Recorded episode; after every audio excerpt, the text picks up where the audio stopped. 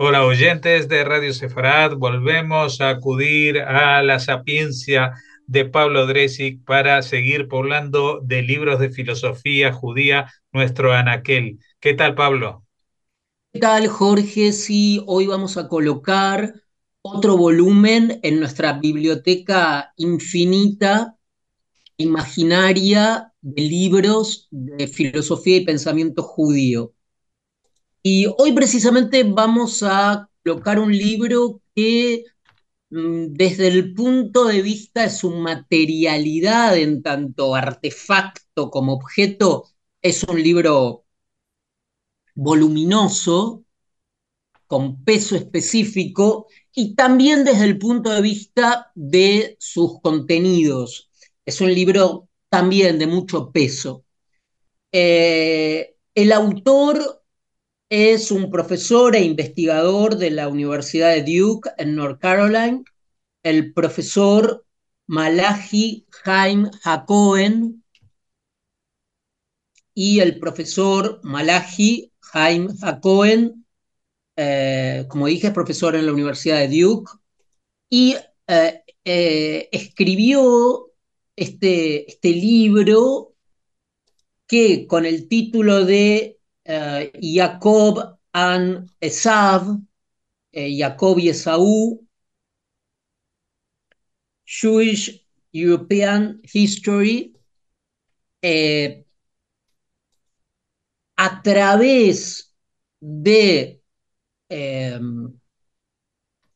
la figura, y uso la palabra figura en el sentido de Auerbach, es decir, a través de el de, la figura eh, de Jacob, de Saúl, de la, de la figura bíblica, examina eh, gran parte de eh, la historia moderna y contemporánea judía. Es decir, por un lado, el texto como una matriz interpretativa la figura bíblica de Jacob, Esav, Esaú. Les recuerdo a nuestros oyentes, seguro todos estarán, casi todos estarán familiarizados con esta historia. Dos hermanos, mellizos, algunos gemelos, bueno, en fin, mellizos, digamos, eh, representa en, la que uno de ellos, Jacob, es el que termina por eh, hegemonizar la relación, por eh, ser preponderante, predominar sobre su hermano. ustedes recuerdan, Jacob tiene ciertos atributos como es la astucia, la sagacidad, poder resolver conflictos, algunos de una manera artera, mediante triquiñuelas. Su hermano Esaú exhibe las características de alguien más rudo, eh, más directo, sin, sin rodeos, sin estos rodeos que caracterizan a su hermano Jacob, entre comillas, más inteligente, más, sobre todo más astuto. Finalmente, y en curiosamente, para los aspectos morales conclusivos de la Biblia, el astuto, el tramposo, es eh, el resulta vencedor en esta relación, siendo el hermano Esab, Saúl, el directo, el rudo, el salvaje, el ingenuo, quien eh, lleva las de perder y finalmente pierde. También todos recuerdan la venta eh, de parte de Saúl, de su primogenitura, una venta que también es fruto de, haber caído en una en una trampa que le tiende su hermano Jacob. Finalmente, lo que importa aquí es esta manifiesta enemistad muestran estos dos hermanos ¿no? eh, incluso esta relación ha abonado algunas tesis como las de René Girard acerca de los celos, la rivalidad mimética, etcétera, etcétera. Ahora, lo que hace el profesor Malachi Jaime Cohen es tomar esta enemistad como una figura a través de la cual no solo los judíos a través de la historia se van a entender a sí mismos en relación con el mundo circundante, sino también el cristianismo se va a entender a sí mismo en relación a los judíos.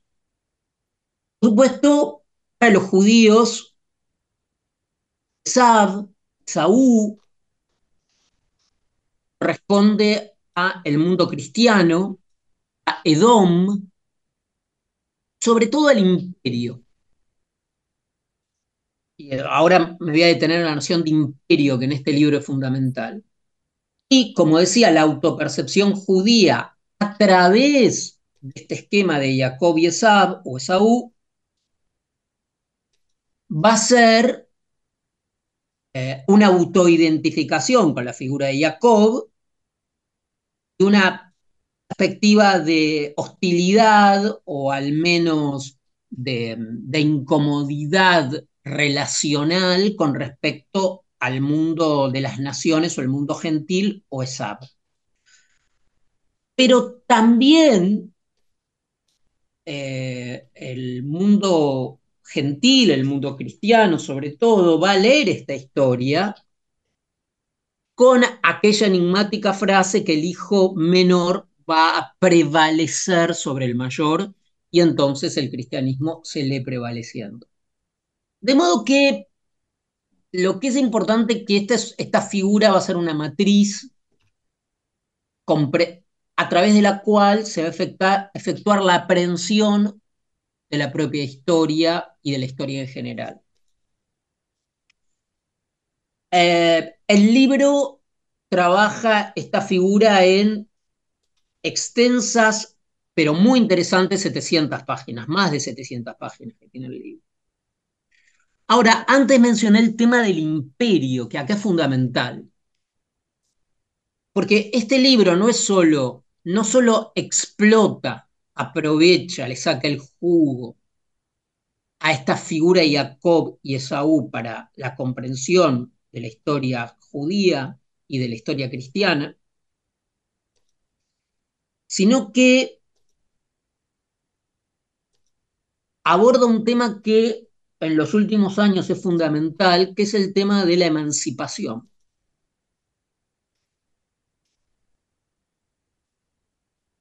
Lo que el libro interroga o plantea como una cuestión importante es que nuestra idea moderna de identificar al judaísmo y sobre todo a la emancipación judía o a la identidad judía, lo que eso pueda llegar a querer significar, la identidad judía,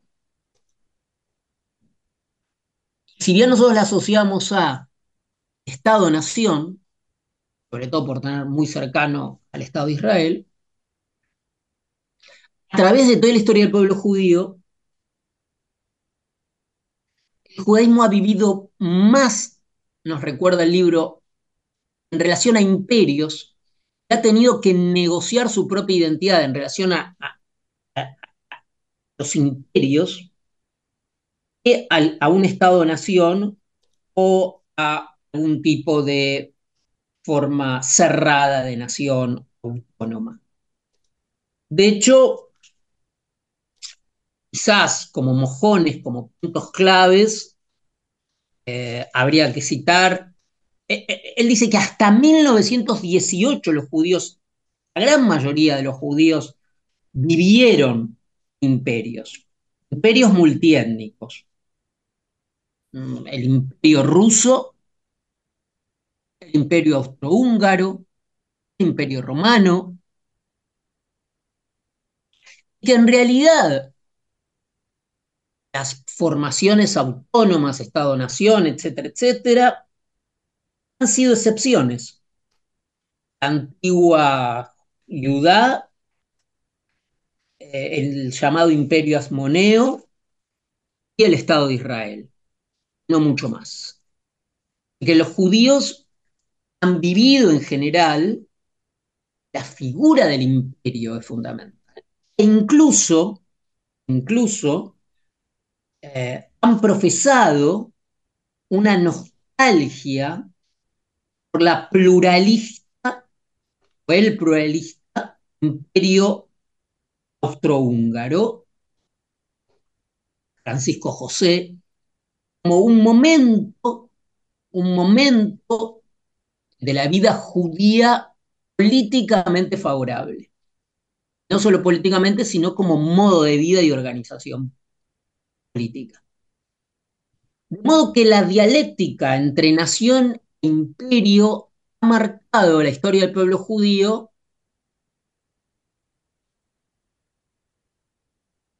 gran parte, dice eh, Jaime Malachi Jaime Cohen, gran parte de la modernidad judía, contrariamente a lo que siempre sostuvo la historiografía dominante, se ha dado bajo imperios la modernidad, no con formas de autonomía moderna. Ejemplo, toda la modernidad judía en el imperio ruso, la literatura, la ciencia, lo mismo en el imperio austrohúngaro, en Austria, en Hungría. Eh, este es un punto fundamental que toca el tema. el libro. Otro tema fundamental que toca eh, este libro del profesor Malachi Jaim Jacoben es cómo eh, las visiones, las narrativas dominantes de la reconstrucción de la historia del pensamiento judío han tomado sobre todo a figuras de los llamados emigré, los exilados, em, no sé, Hans Kelsen, Karl Popper, Gombrich, son figuras de la aculturación, son figuras que de alguna manera están vaciadas, privadas en su background personal de una tradición judía tradicional o mínimamente con elementos de algo que podemos identificar como una tradición judía.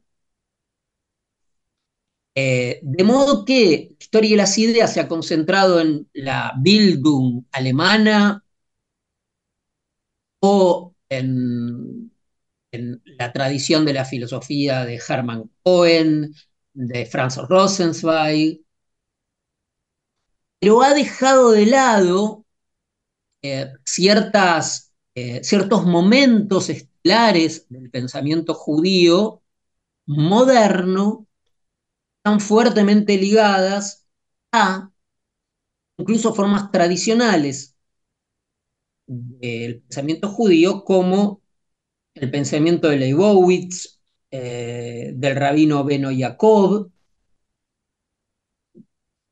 haciendo una suerte de excepción en este mundo cultural la figura de Martin Buber. Martin Buber sí es una figura que de algún modo eh, recoge estas formas de modernidad con al mismo tiempo cierta restitución del patrimonio material intelectual de la tradición judía. Em, de modo que, poniendo luz sobre algunos intelectuales como Auerbach, que mencionamos antes, eh, Panofsky, Gombrich, Cassirer, que ha dejado de lado una serie de, referentes intelectuales, filósofos, sociólogos, antropólogos, forman parte de un mundo cultural mucho más ligado al pensamiento judío tradicional. De hecho, es muy interesante el análisis que hay aquí de Hershom Scholem, quien en sus speech, en sus conferencias, eh, generalmente no citaba cabalistas o pensadores judíos, sino que citaba o transitaban temas de la cábala cristiana, de Piccola Mirándola, etcétera, etcétera. Hasta un personaje, eh, y esto tiene que ver a lo que en el fondo el libro plantea, que es la identidad europea y la identidad judía. Eh, de alguna manera, el libro plantea que en su apropiación de la tradición judía que Europa necesita para su propia identidad europea, ha tomado precisamente a los judíos menos macerados o pregnados en la tradición judía, más cosmopolitas, Al mismo tiempo, dice él, eh, los trabajos sobre el pensamiento judío han abandonado Europa. Lo que él intenta, creo yo, creo yo, es un trabajo de restitución, de volver a pensar toda la, la historia judía intelectual, las formas culturales, de un modo no excluyente, ¿no? De modo que es un libro, como vemos, con tesis muy fuertes, aparte de ser un, libro voluminoso, revisa, que da un punto y ofrece un punto de inflexión para la mirada general sobre las narrativas historiográficas eh, del pensamiento judío en Europa. Es una crítica, cierta tendencia seguramente luego este libro va a crear mucha polémica y va a resituar ciertos temas y hacer que eh, se vuelva la atención sobre ciertos personajes olvidados de la historia cultural este, y del pensamiento judío. Bueno, sin duda es un libro que conviene leer y para analizar todos estos estas napas eh, que se dan en el análisis eh, filosófico histórico que nos plantea Malachi Jaime Cohen. Muchas gracias, Pablo Dresic, por habernos traído este libro y esperamos a las próximas entregas para seguir ampliando esta biblioteca, este anaquel con libros de filosofía judía. Muchas gracias. Gracias a ti, Jorge.